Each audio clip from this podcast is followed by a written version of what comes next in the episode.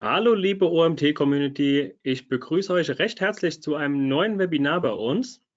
Heute zu Gast die Lisa von GetResponse. Schön, dass du da bist, Lisa. Ja, danke Marcel. Danke, dass ich da sein darf. Sehr gerne. Die Lisa hat uns heute mit oder wird uns heute was zu folgendem ähm, Titel sagen. Ihr seht es schon. Woke SEO. Warum Keywords und Links für eure SEO-Content-Strategie nicht mehr ausreichen. Wir sind ganz gespannt, was du uns ähm, mitgebracht hast. Die, der Vortrag wird so 40, 45 Minuten gleich dauern. Im Anschluss haben wir noch ähm, dann ausreichend Zeit, um Fragen zu klären. Für alle Teilnehmer, die das erste Mal bei einer Live-Aufzeichnung von uns dabei sind, ihr habt es vielleicht gemerkt, ihr seid ähm, stumm geschaltet, das heißt, ihr könnt nicht mit uns sprechen, was aber nicht heißt, dass ihr nicht mit uns interagieren könnt oder Fragen stellen könnt. Fragen könnt ihr über den Chat stellen. Ähm, da könnt ihr gerne inhaltliche Fragen zu Lisas Vortrag reinstellen oder wenn ihr grundsätzliche ähm, Fragen zum Thema habt, stellt sie gerne rein. Ähm, ich sammle alle Fragen. Ich habe den Chat, den Vortrag über im Blick und werde alle Fragen im Nachgang mit der Lisa zusammen besprechen. Dann übergebe ich jetzt an dich, liebe Lisa. Ich wünsche dir viel Spaß und wir hören uns dann nach deinem Vortrag wieder. Ja, vielen äh, lieben Dank, Marcel. Äh, und dann auch ein herzliches Hallo von mir. Ähm, ja, ich freue mich, dass ihr vor diesem langen Wochenende euch noch ein bisschen ähm, Bildung gebt, sag ich mal. Ähm, und wir sprechen heute über das, was ich Vogue SEO nenne. Und warum ich denke, dass Keywords und Links für eure SEO-Content-Strategie nicht mehr ausreichen. In dem Vortrag werden wir uns erstmal angucken, wie SEO sich entwickelt hat. Also ich gebe einen kleinen Rückblick, wie SEO simpel früher funktioniert hat und warum das eben heute nicht mehr so funktioniert. Und dann kommen wir auch schon zu Woke SEO. Und erstmal klären wir natürlich, was heißt das eigentlich? Was meine ich damit? Und da gucken wir uns den Woke-Begriff erstmal an. Und dann sage ich euch, was das ähm, eben für eure SEO-Content-Strategie bedeutet, was das sein soll und gehe dann im Detail drauf ein, was ähm, für mich Woken Content und Wokes Outreach aufmacht, ausmacht. Und dann ähm, kommen wir auch schon zum QA. Ja, Marcel hat mich gerade schon mal vorgestellt, aber hier nochmal ein bisschen mehr zu mir. Ich bin ähm, Lisa, SEO ähm, Senior Content Managerin für den Dachraum bei GetResponse.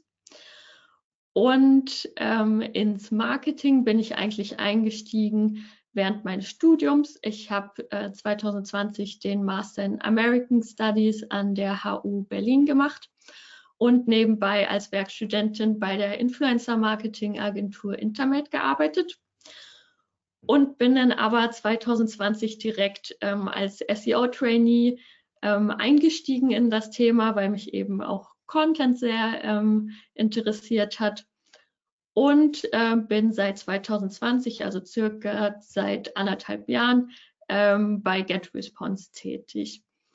Und dort bin ich ähm, verantwortlich für den GetResponse Blog unter anderem ähm, und schreibe aber auch öfter Gastartikel für OMR, OMT oder auch WLW oder diverse andere Outlets. Genau, und meine Expertise ähm, bezieht sich auf SEO, E-Mail-Marketing, Content-Marketing, Affiliate-Marketing, ist also im Marketing breit gefächert. Und privat ähm, ja, beschäftige ich mich gerne mit Popkultur, das äh, lasse ich auch gerne in den Marketing-Content, den ich schreibe, einfließen. Oder ihr findet mich ähm, bei RTL Plus beim Trash TV gucken oder draußen mit meiner Hündin Nina, Tina. Ähm, ja, aber kommen wir zurück zum Thema Vogue SEO. Wie hat SEO früher funktioniert? Also, wenn es um Content ging, ähm, ganz früher als SEO so als Praktik ähm, entdeckt wurde, braucht es eigentlich nicht viel, um mit Content zu ranken. Man hat Keyword Research bet betrieben, hat dann ähm, ja, dieses Keyword, was man gefunden hat, was meistens so aus ein, zwei Wörtern bestand, am besten so oft wie möglich in seinen Text eingebaut. Und schon hatte man ganz gute Chancen, super Rankings auf äh, Google zu erlangen. Und hier ist ein Beispiel dafür. Sie möchten rote Damenschuhe kaufen, dann sind Sie hier richtig, denn hier gibt es traumhafte rote Damenschuhe und so weiter und so fort. Also wirklich in jedem Satz ist das Keyword rote Damenschuhe enthalten. Und ihr merkt vielleicht schon, der Fokus war dort eher weniger auf ähm, User Intent oder auf Qualität, denn niemand spricht so, niemand liest gern so einen Text, würde ich mal davon ausgehen. Ähm, ja, und die Folge davon war einfach, dass es viel unnützen und qualitativ fragwürdigen Content ähm, auf Google und anderen Suchmaschinen gab, der die Suchmaschinen eben geflutet hat. Und auch beim Link-Building sah es ähnlich aus, dass Masse statt Qualität gezählt hat. Also umso mehr Links äh, zu unserer Seite ähm, verlinkt haben, umso besser. Und deshalb war eine beliebte ähm, Taktik auch das Foren- und Kommentar-Link-Building. Das heißt, man ist einfach zu Reddit zum Beispiel gegangen, hat ähm, einen Link in einem Thread äh, gepostet und schon hatte man einen ganz tollen Backlink für seine eigene Seite. Warum funktioniert das aber heute nicht mehr so? Also, zum einen äh, werden pro Sekunde 99.000 Suchanfragen von Google verarbeitet. Es gibt 8,5 Milliarden Suchen pro Tag und circa 30 bis 50 Milliarden Webpages, die in Googles Index existieren. Und diese Zahlen, ähm, die steigen natürlich, vor allem ähm, die Zahl der Webpages, vor allem jetzt auch durch KI-generierten Content. Das heißt, Google ist ziemlich beschäftigt damit, ähm, mehr Spam und inaktive Websites herauszufiltern.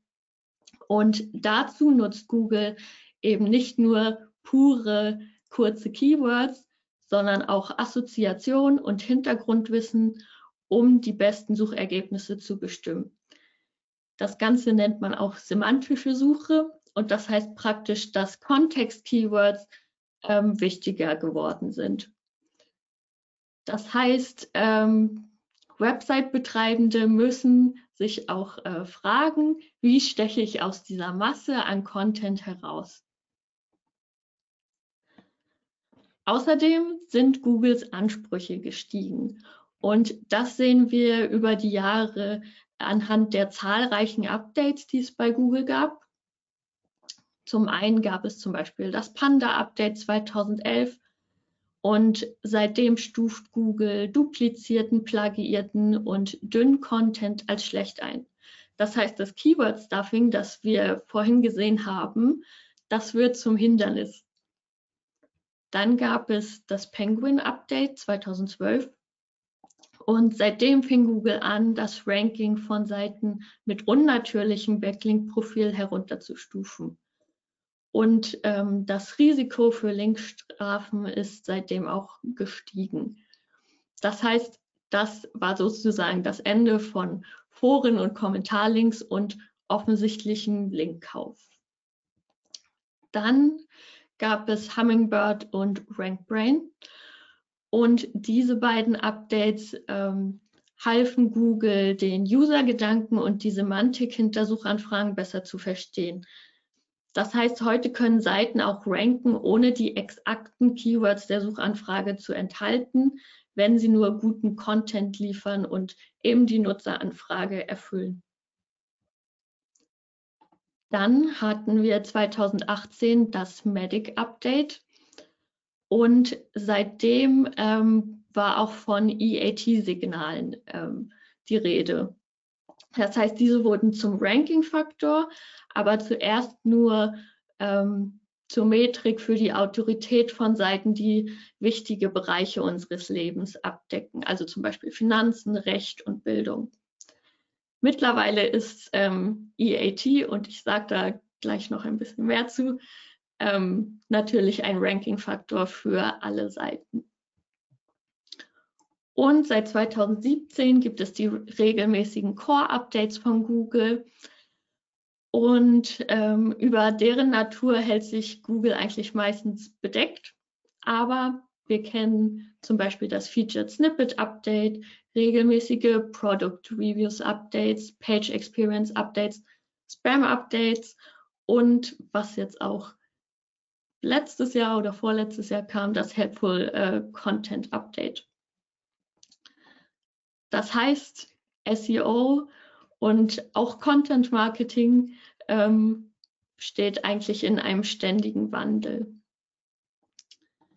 Kommen wir nochmal zurück zu dem Begriff EAT oder EEAT. Also EEAT ist ein entscheidender Ranking-Faktor und es steht für Erfahrung, Expertise, Autorität und Trust. Und wodurch bekommt man aber EEAT?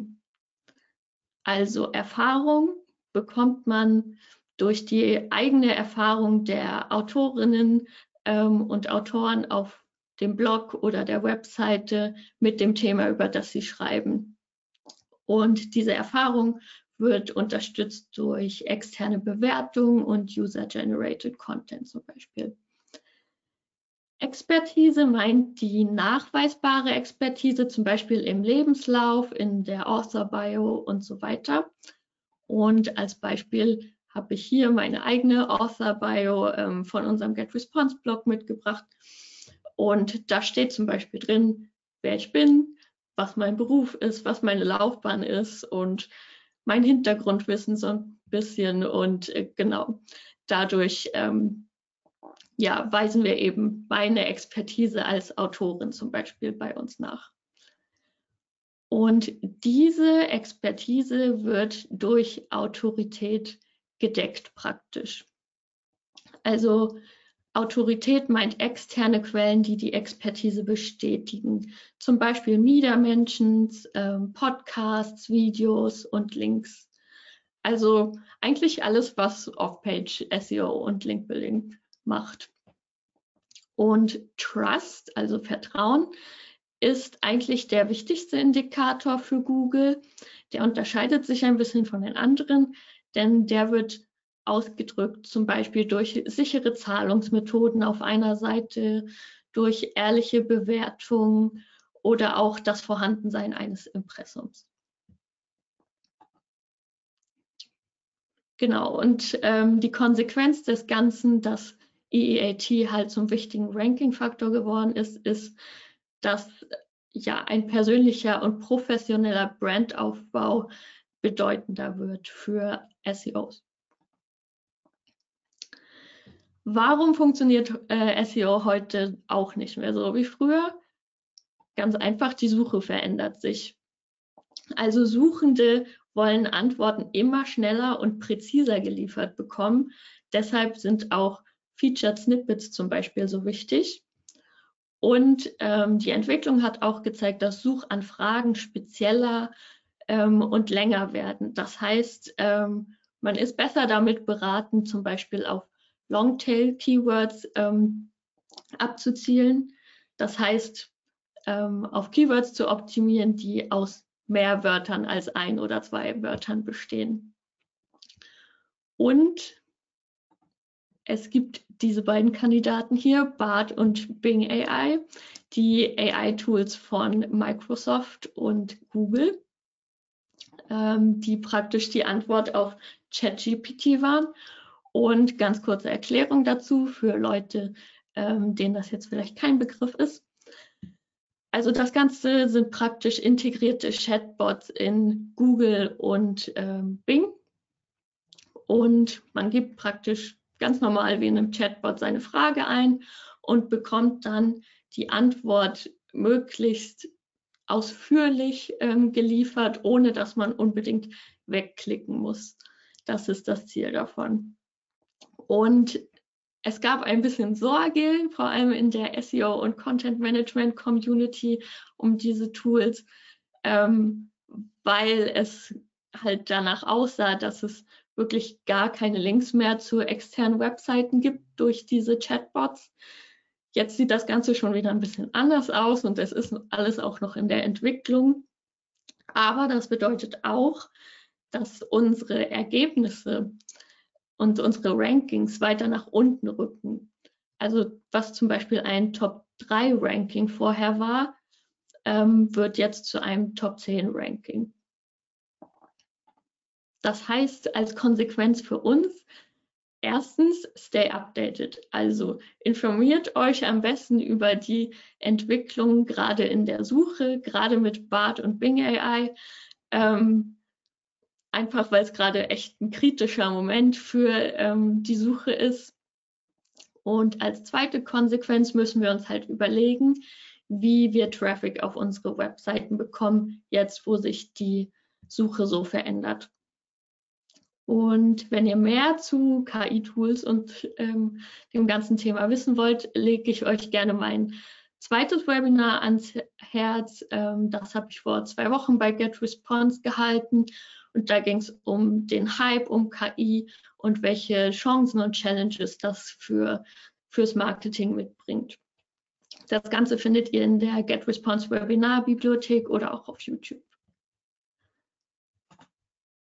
Gut, Woke SEO.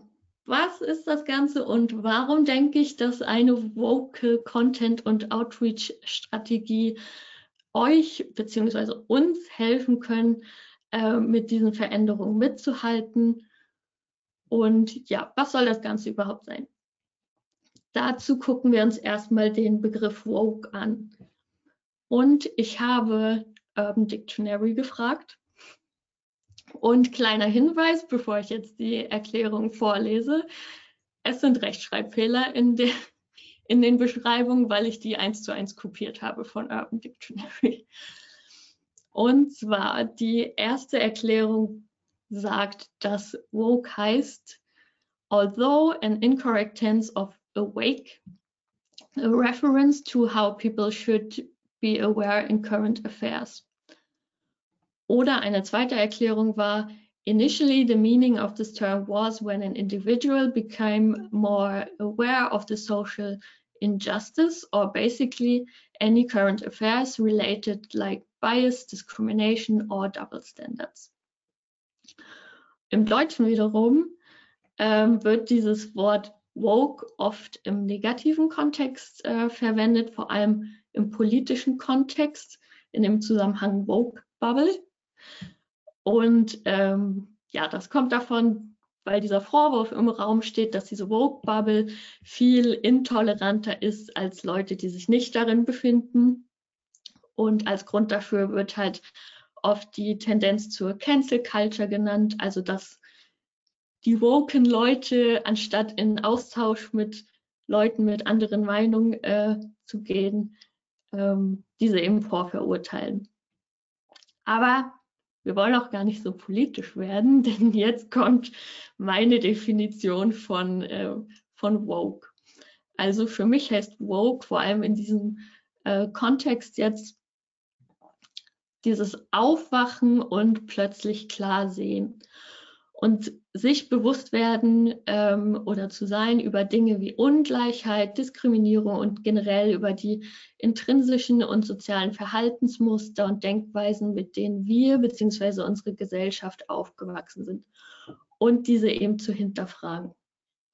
Übertragen auf SEO oder Woke SEO heißt das für mich, eine SEO-Strategie aufzubauen, die den Blick über die eigenen branchennahen Themen und Probleme hinaus erweitert. Und das heißt eben auch Content und Off-Page-SEO als Multi-Channel-Ziele zu sehen, also nicht nur in seinem eigenen SEO-Feld zu bleiben.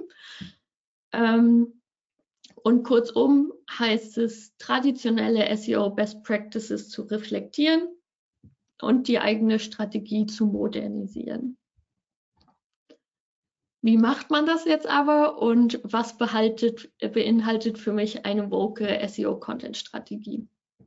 Also zum einen heißt das für SEO-Content, individuellen modernen Content zu kreieren, der Keywords in den Kontext aktueller Themen, Trends und Diskurse stellt und somit einen Anreiz für BesucherInnen von Websites ähm, zu schaffen, wieder zurückzukehren. Und für Off-Page SEO heißt das für mich, ähm, einen Outreach-Ansatz zu verfolgen, der Links nicht als einziges Ziel der Off-Page-Aktivitäten sieht und den Fokus auf Traffic und Quality Link Building zu lenken. Und das Ziel von einer Woken Content Strategie fürs SEO soll eben eher sein, Brand Awareness aufzubauen und zu einer Ressource zu werden, die eure Zielgruppe gerne konsumiert oder zu Rate zieht. Also zu einer Seite oder Brand zu werden, die Leute interessant und vertrauensvoll finden und dadurch die eigene organische Performance zu steigern. Und jetzt ähm, kommen wir zu konkreteren Beispielen oder Anwendungsfällen. Und zwar, wie könnt ihr Woken Content kreieren? Also zum einen mache ich das, ähm, indem ich aktuelle saisonale Themen ähm, statt hohem Suchvolumen priorisiere. Und ein Beispiel dafür ist ähm, dieser Artikel, den ihr da rechts seht, ähm, nämlich da ging es um Pride Marketing und den habe ich auf unserem Get Response Blog veröffentlicht, letztes Jahr im Juni, glaube ich. Ähm, genau, und jetzt könnte man sich fragen, GetResponse ist doch eine E-Mail-Marketing-Software. Warum ist das Thema also für mich interessant und warum dachte ich, das wäre für unsere Lesenden interessant? Naja, also zum einen hatte das Keyword Pride Marketing ganz gutes Suchvolumen von 100 und wenig Konkurrenz.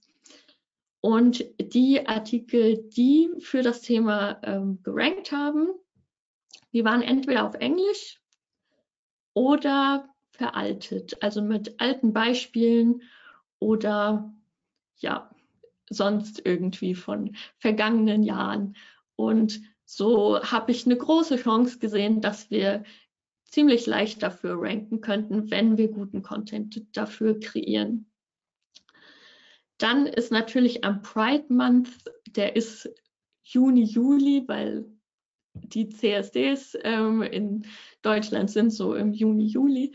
Ähm, da ist das Interesse natürlich zu der Zeit immer sehr hoch an solchen Themen. Und deshalb dachte ich auch, das Interesse unserer ähm, Lesenden ist ziemlich hoch. Und ich hatte auch selbst persönliches Interesse an dem Beitrag und das macht Beiträge eben auch oft besser und man hat einfach mehr Spaß, sie zu schreiben und äh, genau, dann ist dementsprechend die Qualität auch meistens besser. Und zum anderen habe ich auch eine Chance gesehen, uns als Marke eben zu positionieren zu dem Thema. Und wie gesagt, der Fokus soll ja auf Brand Awareness sein. Und ja, deshalb dachte ich, es wäre eine gute Idee.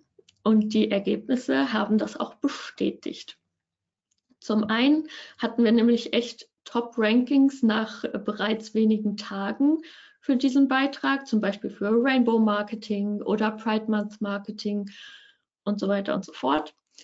Und zusätzlich war es auch einer der Blogposts mit dem meisten Traffic im Jahr für 2022 bei uns.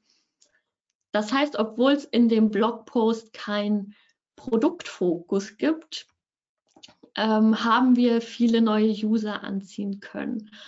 Und ähm, zum anderen, was eben auch ein Vorteil ist, ist, dass wir ein, unseren Namen ähm, mit diesem Thema in Verbindung bringen konnten.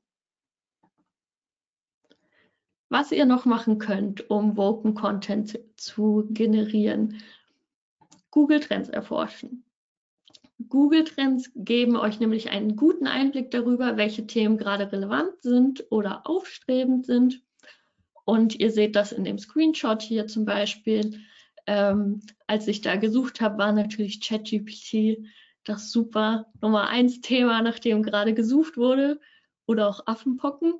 Ähm, und wenn ihr diese Themen seht, dann kann euch das für euren Content zum Beispiel äh, sehr gut ja, inspirieren.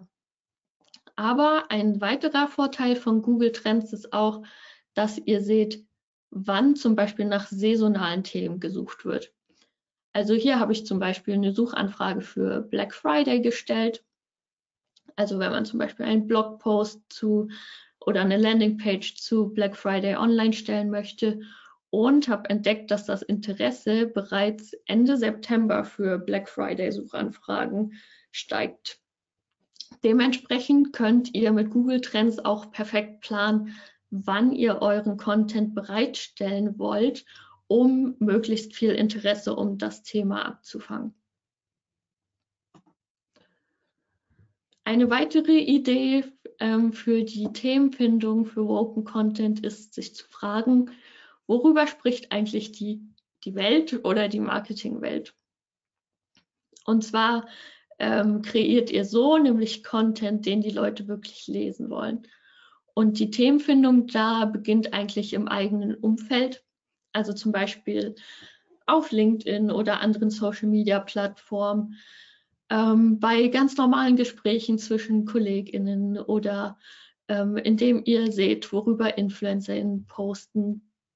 Oder ihr guckt einfach in die News und seht, was da so aktuell ist. Und als Beispiel habe ich hier einen Artikel von der P8 Group. Ähm, die haben nämlich vor dem OMR-Festival dieses Jahr diesen Artikel hier veröffentlicht. Sieben Tipps für das OMR-Festival. Und ähm, ja, ihr seht zum einen, die OMR-Conference hatte hier ganz gutes Suchvolumen. Ähm, und so an, zum anderen haben wir, glaube ich, alle, wenn wir ein LinkedIn-Konto haben, mitbekommen, äh, wie viel Aufmerksamkeit das OMR-Festival im Vorfeld, aber auch im Nachhinein bekommen hat. Also haben P8 diesen Trend, äh, diesen Hype um das Festival perfekt abgefangen und sich aber auch gleichzeitig als Teil der Marketingwelt ähm, etabliert. Und das ähm, spielt ihnen wiederum in die Karten, wenn es um EEAT geht. dann rate ich euch, Mut zu neuen Formaten zu haben. Warum? Also, zum einen ist zum Beispiel YouTube die zweitgrößte Suchmaschine nach Google. Und 40 Prozent der Gen Z bevorzugt es, über TikTok oder Instagram zu suchen, statt ähm, auf Google. Und auch auf Facebook gibt es noch über zwei Milliarden Suchen täglich.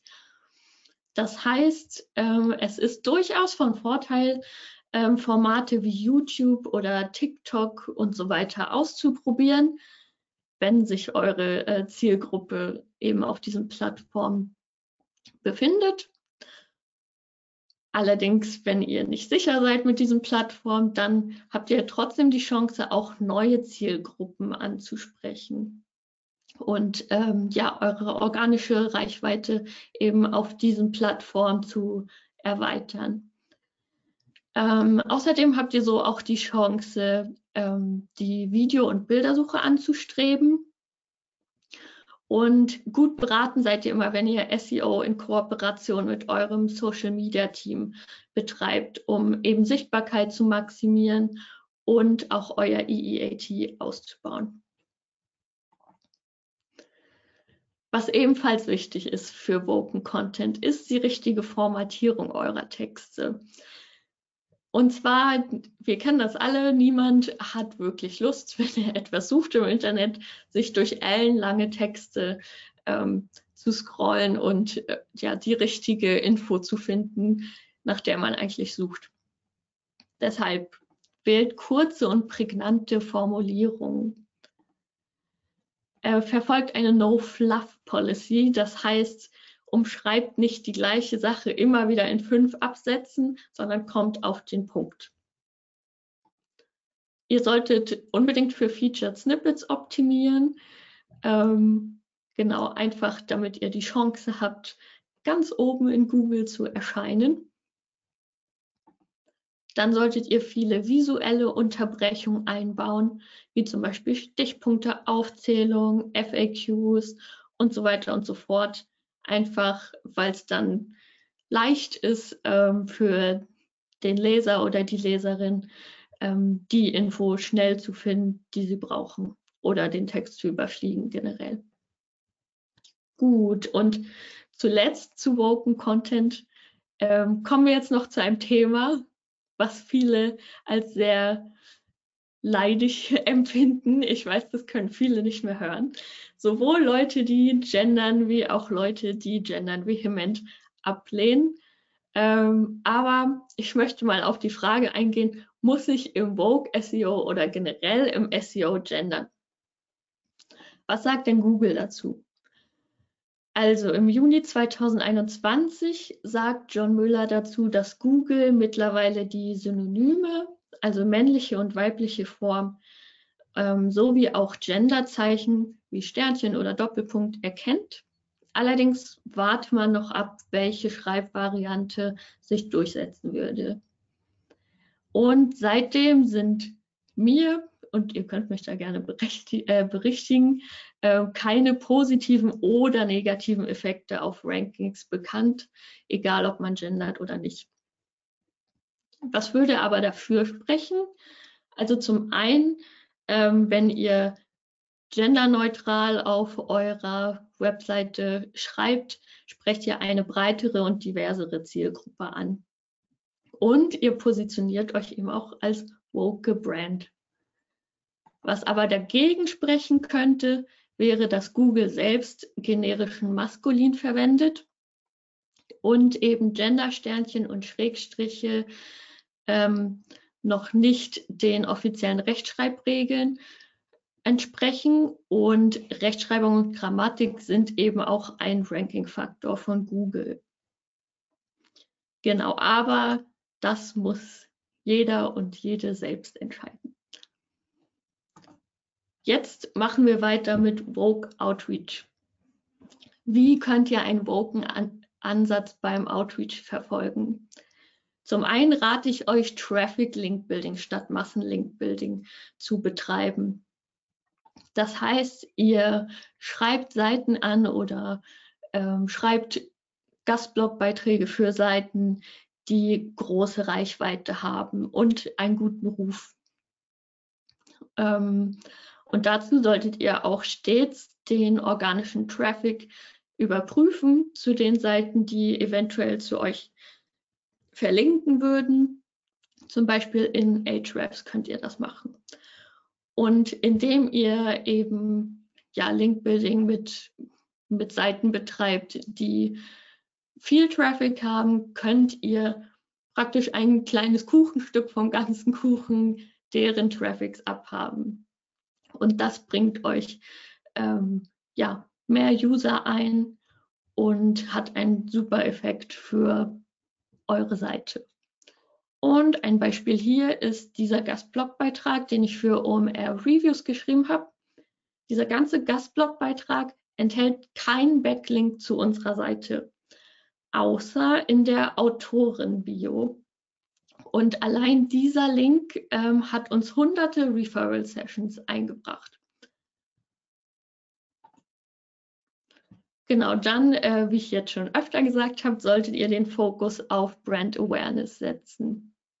Warum betone ich das immer wieder? Weil ich denke, dass Brand Values und Positionierung immer mehr zum Käuferargument werden. So wie zum Beispiel, äh, was eine Firma für die Umwelt macht, wie nachhaltig eine äh, Firma agiert und so weiter. All das sind ähm, ja Argumente, die gerade für jüngere Zielgruppen immer wichtiger werden.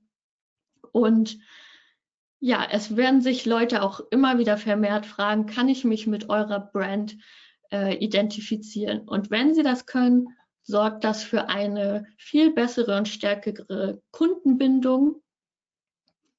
Genau, und wenn ihr den Fokus auf Brand Awareness setzt, dann erweitert ihr auch eure Reichweite. Das heißt, ähm, nach dem Spread the Word äh, Prinzip dass euch viel mehr Leute kennen werden, wenn ihr zum Beispiel dieses Traffic ähm, Link Building betreibt, statt einfach wahllos irgendwo Links zu setzen und dadurch gar keinen ähm, Traffic bekommt. Und auch Offline-Aktivitäten sorgen für Brand Awareness. Das heißt zum Beispiel Spendenaktionen, Events oder was auch immer. All das macht auf euch als Marke ähm, aufmerksam und das könnten sich potenzielle Kunden, Kundinnen zum Beispiel äh, merken. Genau. Was ich auch äh, gemacht habe, um Woken Outreach zu betreiben, ist nischefremde Seiten anzuschreiben. Und ähm, ein Beispiel dafür ist wieder der Pride Marketing Artikel, den ich vorhin erwähnt habe. Und zwar hat er uns folgende Ergebnisse geliefert. Dank, dank ihm konnten wir auf Schwulissimo, die Seite sieht man hier, einen Artikel veröffentlichen zum ähnlichen Thema. Und Schulissimo ist so eine, ähm, eine News-Seite für, für queere Männer vor allem und eben auch für Business News. Also nicht direkt ähm, jetzt verlinkt mit Marketing oder sonst was, aber trotzdem ähm, relevant für uns und vor allem gut für ein diverses Link-Profil. Und das Tolle war, dass wir sogar auf der Homepage gelandet sind und jetzt sogar einen Evergreen-Artikel dort online haben, der auf unseren Artikel verlinkt. Außerdem durften wir ähm, einfach, weil sie das Thema super interessant fanden, in dem Zusammenhang auch einen Gastartikel auf marketinginstitut.biz veröffentlichen. Und unser Artikel war sogar eine Quelle für eine Dissertation. Wie könnt ihr durch Woken Outreach euer EEAT pushen? Also zum einen äh, ist mein Rat an euch, dass ihr verschiedene Formate ausprobiert. Also zum Beispiel Webinare, das, was ich gerade mache, Videos, Interviews, Newsletter, aber auch Experteninterviews für eure eigene Seite können euer EEAT pushen, weil ihr dann signalisiert, dass ihr mit, mit Experten im, oder Expertinnen im äh, Austausch steht und dass euch auch am Herzen liegt, dass ähm, nicht Lieselotte äh, aus, keine Ahnung, einer nicht relevanten Abteilung den Artikel schreibt, sondern eben jemand, der sich wirklich auskennt. Und genau, ähm, verschiedene Formate ausprobieren. Das heißt, Backlinks sollten auch nicht mehr euer Hauptziel sein. Genauso ähm, signalisiert ihr mit Social Media Mentions und Engagement ähm, oder einfach Erwähnung, dass ihr eine vertrauenswürdige Quelle seid. Und genau, das, auch das wird Google wahrnehmen. Dann, wie gesagt, das ist eher On-Page statt Outreach, aber ihr solltet unbedingt Autorenbios auf euren Blogs ähm, einbinden. Und ihr solltet darauf achten, eine Vielfalt an Themen und Outreach-Targets ähm, ja, ins Auge zu fassen, eben um zu zeigen, dass eure Expertise sehr weit äh, gefächert ist. Und ihr solltet ähm, bei euren Outreach-Aktivitäten auch ähm, non-branded Themen pitchen, statt den Fokus nur aufs Produkt zum Beispiel zu legen. Und zwar ist dann nämlich einfach die Wahrscheinlichkeit für Kooperation größer und auch die Wahrscheinlichkeit, dass Leute euren Content wirklich lesen wollen. Also betreibt Outreach nicht nur um des Links oder der Erwähnung, äh, willen, sondern weil ihr wirklich etwas weitergeben wollt. Und dabei solltet ihr auch eure Präsenz auf Social Media und anderen Websites nicht außer Acht lassen. Genau, und zu guter Letzt äh, gehört zu Welcome Outreach auch Beziehungen aufzubauen. Einfach weil Networking Gold für Link Building ist und für andere Beziehungen. Das heißt, auch für andere Marketingabteilungen, wenn ihr eine gute Beziehung zu einem Media Outlet oder was auch immer habt, dann ähm, profitieren in der Regel mehrere Abteilungen davon. und essentiell dafür ist eben auch eine teamübergreifende Kommunikation für die bestmöglichen Ergebnisse. Das heißt, kommuniziert zum Beispiel mit eurem Social Media Team, mit eurem PR Team, was für Kontakte diese haben und ob die auch für euch relevant sein könnten oder eben auch andersrum. Ja, also zum Schluss möchte ich sagen, dass ähm, das ist natürlich kein Allheilmittel und keine ähm, Schlüsselstrategie für jeden, was ich euch jetzt ähm, vorgestellt habe. Aber ich denke, dass ihr generell mit einer Woken Content und Outreach SEO Strategie nachhaltigeres SEO betreibt. Allerdings muss man auch bedenken, dass auch diese Strategie nicht in Stein gemeißelt ist. Einfach weil sich die Suchen ändern, die Nutzeransprüche ändern und somit muss sich dann auch immer eure Strategie ändern. Ja, und dann kommen wir auch gleich schon zum FAQ. Ähm, wenn ihr aber generell Fragen habt, dann könnt ihr mich erreichen unter lisa.kubatski.getresponse.com. Allerdings bin ich ab Mitte Juni bis Anfang 2024 eher über LinkedIn ähm, oder meine private E-Mail zu erreichen, weil ich nämlich im Mutterschutz und in Elternzeit bin. Aber kontaktiert mich ähm, gerne für Speaker- und Webinar-Slots, Gastbeiträge, Interviews und Podcasts, speziell eben für 2024. Ähm, ja, und auch gerne sonst für jeglichen Austausch. Vielen Dank, Lisa. Ähm, erstmal herzlichen Glückwunsch zu den freudigen Neuigkeiten. Ich wusste gar nicht, dass du, dass du Mutter wirst. Ja, man ähm, sieht nicht. vielen Dank für deinen Vortrag, für die Zeit und die Vorbereitung. Ähm, wie Lisa gerade schon gesagt hat, wir haben jetzt noch Zeit für Fragen oder Fragen zu klären. Ähm, wenn ihr euch die Aufzeichnung gerade anschaut, nutzt gerne die E-Mail-Adresse oder eben, wie sie gerade schon gesagt hat, LinkedIn oder die, die Privatadresse. Aber lasst uns gerne direkt in die Fragen einsteigen. Die eine oder andere kam schon rein. Ich bin mir sicher, ähm, jetzt in den nächsten Minuten wird noch die eine oder andere weitere Frage dazukommen.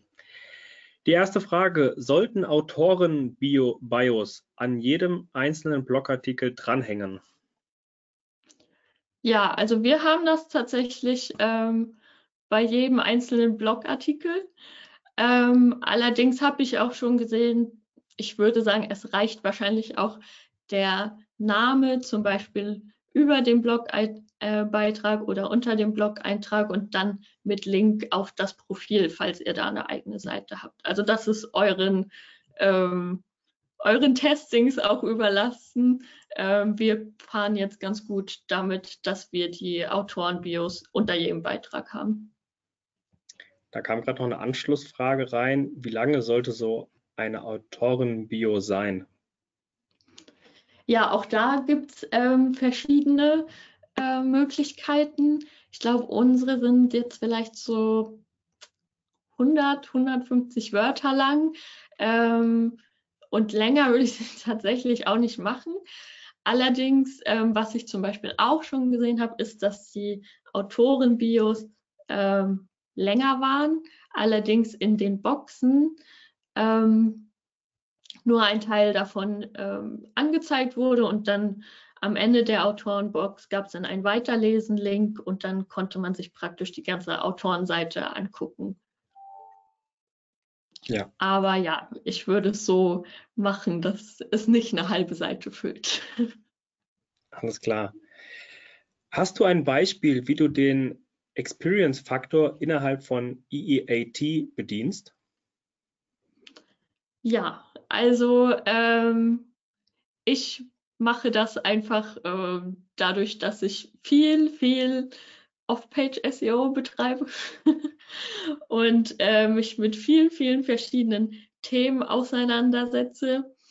Ähm, genau, und ähm, ja, ich versuche das einfach dadurch, dass ich ähm, auf unserem Blog wie auch ähm, auf anderen Blogs über wirklich ganz breit gefächerte Themen schreibe. Und so baut man sich denn, wie man eigentlich seinen eigenen Ruf so aufbaut, ähm, so baut man auch Erfahrung auf. Genau. Okay.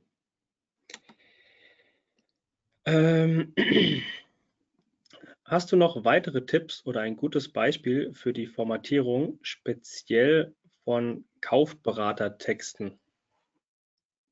Von Kaufberatertexten. Also ich würde sagen, ich weiß nicht genau, was mit Kaufberatertexten gemeint ist, aber generell für die Formatierung, ähm, was immer hilfreich ist, ist halt ein FAQ, würde ich sagen. Ist auch fürs Ranking ganz hilfreich. Ähm, das heißt, vier, drei bis fünf Fragen, äh, in denen wirklich so die wichtigsten Aspekte, die man in der Seite ähm, anbringt, so zusammenfasst und vielleicht dann auch für das Produkt in der Kaufberatung zum Beispiel. Ich weiß nicht, ob es das ganz beantwortet, aber ich hoffe.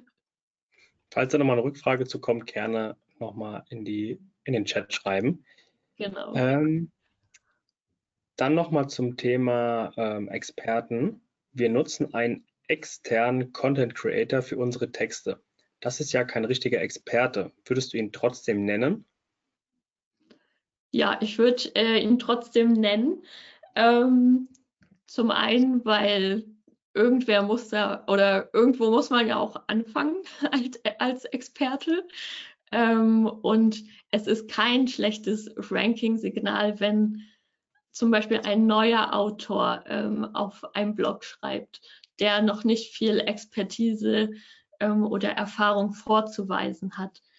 Mm, das ist einfach eine Sache, die sich wirklich nach und nach aufbaut. Wichtig ist bloß, ähm, einen Autor zu haben und auch den richtigen Autor zu nennen, weil Google ist so schlau, dass sie zum Beispiel auch Schreibstile ähm, ja, erkennen und auch Fake-Personas erkennen.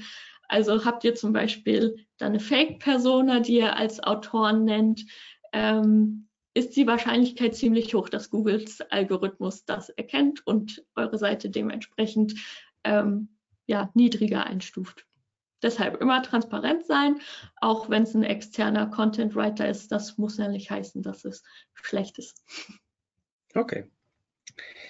Nutzt du an bestimmten Stellen Auszeichnungen über strukturierte Daten innerhalb deines Contents? Ähm, ja, tatsächlich ähm, in jedem Blogbeitrag. Also äh, ich nehme an, dass Schema Markup praktisch gemeint ist. Ähm, und das nutze ich eigentlich überall, wo, wo es ein FAQ gibt oder eine, eine Anleitung oder auch ähm, für Reviews, für so Pro und Cons gibt es dieses Review Schema Markup und ja, das hat auch gezeigt, ähm, dieses Markup anzuwenden, dass es wirklich Rankings pushen kann. Okay. Gerade noch eine ähm, Anmerkung bzw. Zusatzinformation zu den Kaufberatertexten gerade. Ähm, ja. Aktuell sind unsere Kaufberatertexte in Klammern, also beratende Texte auf einer Kategorieseite von Produkten, eine Aneinanderreihung von drei bis fünf Absätzen, die aus Überschriften und Beschreibungen besteht. Leider nicht sehr ansehnlich. Einfach für dich nochmal ah, zu, okay. was damit gemeint war. Ah, okay.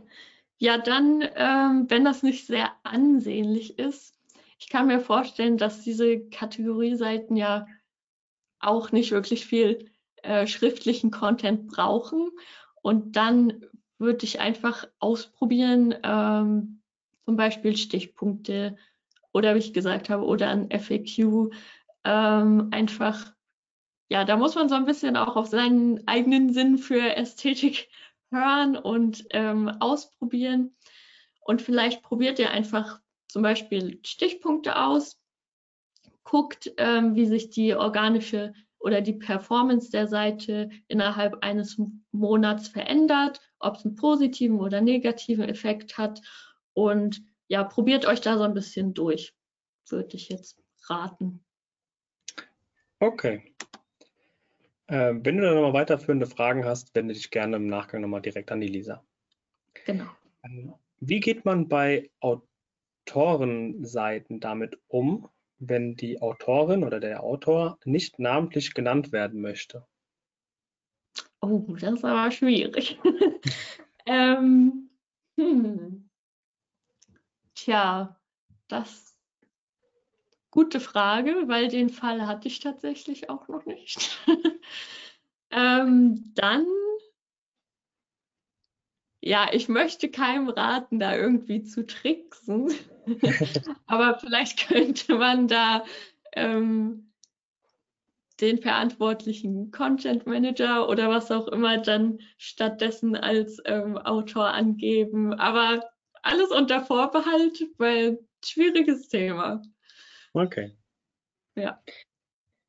Ähm, du sagtest in Anführungszeichen Themen breit fächern, sodass man in mehreren Bereichen Expertisen zeigt. Ich dachte immer, dass man seine spezielle Expertise zeigen sollte, ganz nach dem Motto, wer sagt, dass er sie alles kann, kann am Ende nichts wirklich richtig. Also Expertise als breit gefächerte Themen. Kannst du sagen, was hier wirklich wichtig ist? Mhm. Ja, also ich verstehe, was gemeint ist. Ähm, und natürlich ist es keine Pflicht, dass ihr über jedes Thema schreiben müsst, äh, was es irgendwie gibt. Aber mh, hm, ich meine das eher so, dass ihr in eurer Sparte über den äh, Tellerrand hinausblickt.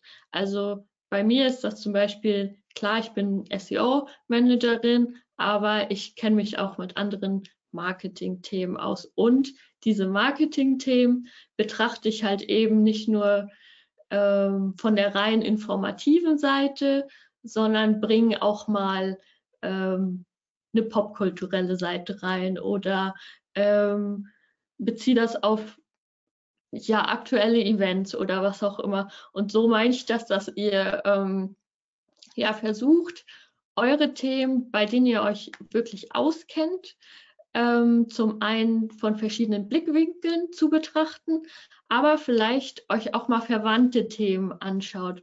Natürlich sollte der Hauptfokus auf dem sein, was ihr ausstrahlen wollt, praktisch, was eure Expertise sein soll. Aber es lohnt sich mal, über den Tellerrand hinaus zu schauen. Genau. Würdest du SEO-Redakteurinnen in Agenturen empfehlen, dass sie Kunden anraten, Autorenseitenboxen einzuführen? Habe das Gefühl, dass Kunden meist eher den Eindruck erwecken möchten, dass sie eben die Experten sind und nicht wir als externe Redakteure. Hm. Ja, ich verstehe. Ähm, ich würde den Kunden trotzdem raten, ähm, Autoren-Bios einzubauen. Ähm, eben aus diesen EEAT-Gründen. Ähm, das heißt ja nicht, dass so die Kunden oder die Webseitenbetreibenden ähm, keine Experten sein sollen. Also die sollten natürlich auch auf der Seite ähm, präsent sein und auf der Seite an sich kann ja trotzdem klar werden, dass ähm, eure Kunden das Gesicht der Marke sind oder was auch immer. Ähm, aber für den Content an sich würde ich immer bei der Wahrheit bleiben. Okay. So, dann werden wir aktuell mit allen Fragen durch. Mit Blick auf die Zeit ähm, würde ich immer aufmerksam machen, wenn ihr jetzt im Nachgang noch Fragen habt oder euch, wie gesagt, die Aufzeichnung gerade anschaut. Ihr habt die Möglichkeit, euch direkt an Elisa zu wenden, wenn ihr noch was ähm, von ihr wissen wollt oder von ähm, eine nachgehende Frage zu Ihrem Vortrag habt. Ähm, die Folien werden wir euch zum Download bereitstellen, die könnt ihr auch gerne nochmal nacharbeiten. Da würde ich sagen, ähm, entlassen wir euch in, ja, wahrscheinlich gleich Mittagspause und dann später auch ins lange Wochenende. Ähm, ich hoffe, ihr, ihr genießt es. Vielen Dank nochmal, Lisa, von meiner Seite. Der eine oder andere hat auch schon in den Chat geschrieben, dass er frühzeitig weg muss und hat sich auch bedankt äh, für den guten und spannenden Vortrag. Das gebe ich gerne an dich weiter. Ähm, Würde mich freuen, wenn du demnächst, beziehungsweise 2024, ähm, ja, wieder uns besuchst und dein, dein Fachwissen mit uns teilst. Vielen Dank nochmal und ja, wünsche euch allen eine gute Zeit, ein schönes Wochenende und äh, wir sehen uns zum nächsten Webinar wieder. Bis dahin, alles Gute. Vielen Dank. Ciao. Ciao.